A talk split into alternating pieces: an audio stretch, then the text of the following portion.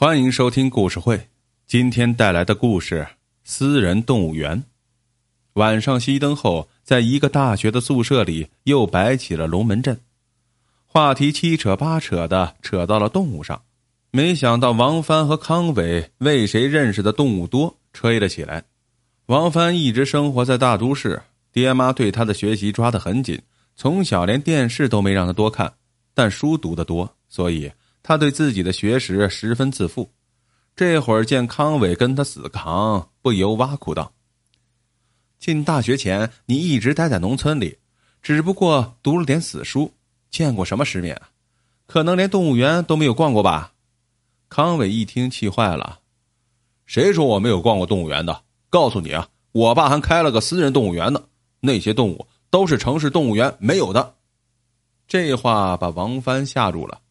私人办厂子、开公司的多了，还没听说过办动物园的呢。他立马说：“哼，我不信。”康伟说：“信不信由你，你不知道的事儿多着呢。”这话把王帆惹恼了。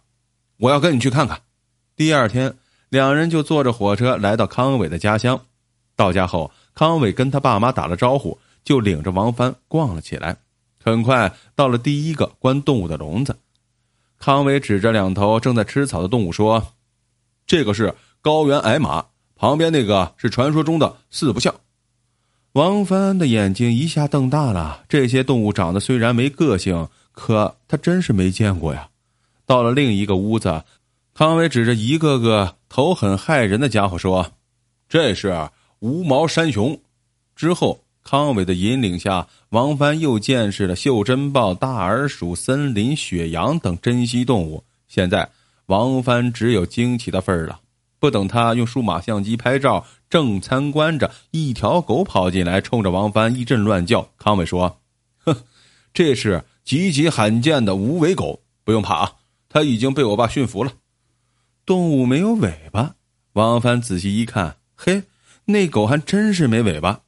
家里的动物看完后，康伟说：“有些动物野性已经开始退化了，我爸正试着在外面放养，走去看看。”说着，他们来到一个池塘，看见里面有一种脖子长长的禽类在戏水。康伟说：“这是我们这里独有的长颈巨鸭。”他们再往前走，走到了山脚下，康伟指着山坡上的一个庞然大物说：“那是宽脚野牛。”力气特别大，这时正好一个村民走过来，王帆想问问这么大个家伙是打哪儿抓来的呀？不料被康伟给制止了。在这儿什么都不要问，在他们完全被驯化之前，我不希望外人知道，不然全村都会惹上麻烦的。王帆只好不吭声了。即使这样，康伟还不放心，在家也不多待。第二天一早就拉着王帆回了学校。同学们压根儿就不相信私人动物园的事儿，两人一回学校，他们就围上来七问八问。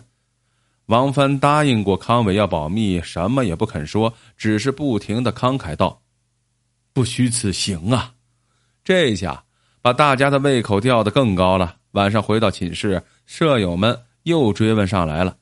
王帆被缠的是没办法，一看康伟不在，干脆豁出去了，把照片偷偷的输进电脑。邀请大家一起欣赏。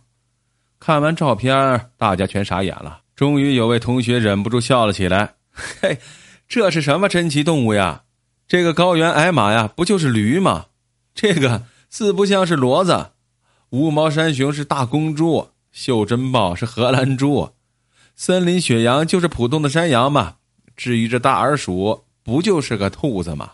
还有这个啊，这是水牛，还宽脚野牛呢。”王帆明白了，感情是康伟这小子欺负自己，没有去过农村，电视也看得少，弄了些家禽、牲口来戏弄自己。他不甘心的指着无尾狗问：“那这个怎么解释呢？”“那呀，就是条土狗，只不过是尾巴断了嘛。”“那那那那这个长颈巨鸭呢？”那同学眼泪都快笑出来了。“什么长颈巨鸭？那是鹅。”